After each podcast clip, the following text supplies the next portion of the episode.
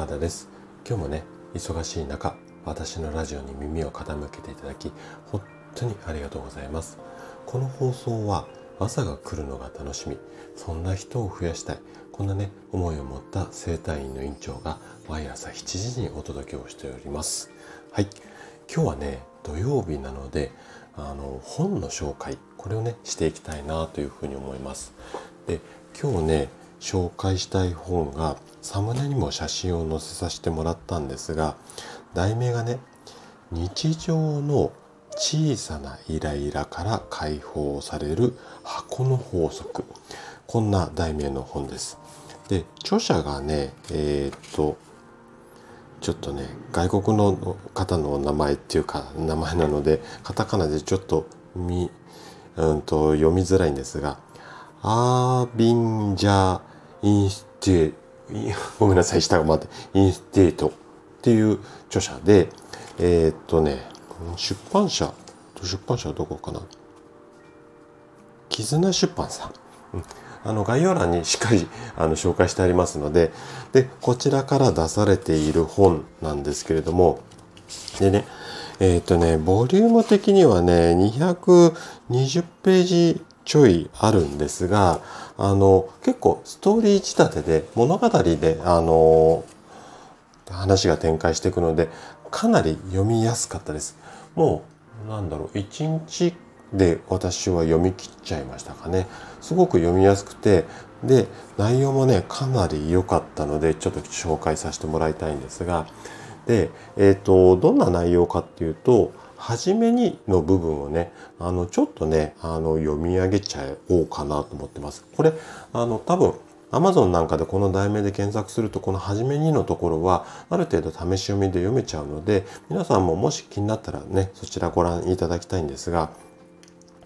なんだかイライラする。そんな日ありませんか？もしかしたら今日がその日だという人もいるかもしれません。上司が分かってくれない。部下が分かってくれない。家族が分かってくれない。友達が分かってくれない。自分はこんなに頑張ってるのにそれが相手に理解してもらえないのは辛いことです。もっと自分は大事にされてもいい。あなたはそんな風に感じていませんか？ごめんなさい。あなたはそんな風に感じてん？感じているかもしれません。何をしてもうまくいかない。周りの全てのことにイライラする。こんな毎日が嫌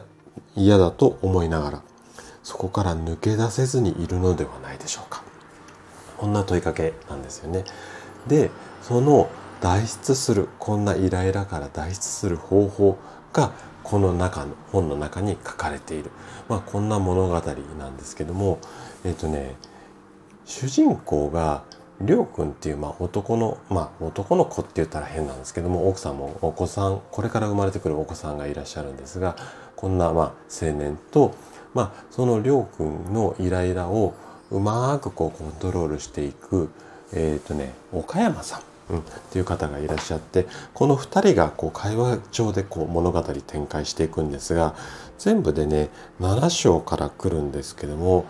あのー、後半にねちょっとしたどんでん返しがあったりだとか非常にねあのー、まあ考えさせられる内容でした。で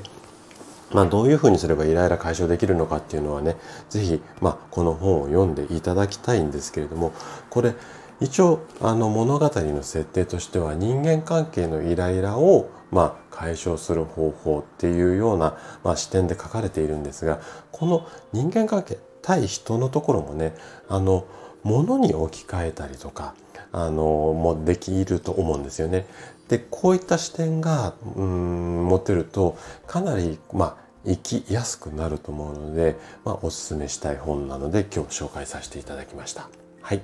ということで、えっと、今回の話はここまでとなります。まあ、あの、こんな感じでね、毎週土曜日は本の紹介をしていきたいなと思いますので、ぜひ楽しみにしていただけたら嬉しいです。はい。で、いつもね、いいねだとかコメントいただき、本当にありがとうございます。皆さんの応援がとっても励みになっています。今日もね最後までお聴きいただきありがとうございましたそれではまた次回の放送でお会いしましょう慢性不調専門の整体院の院長高田でした。それではまた。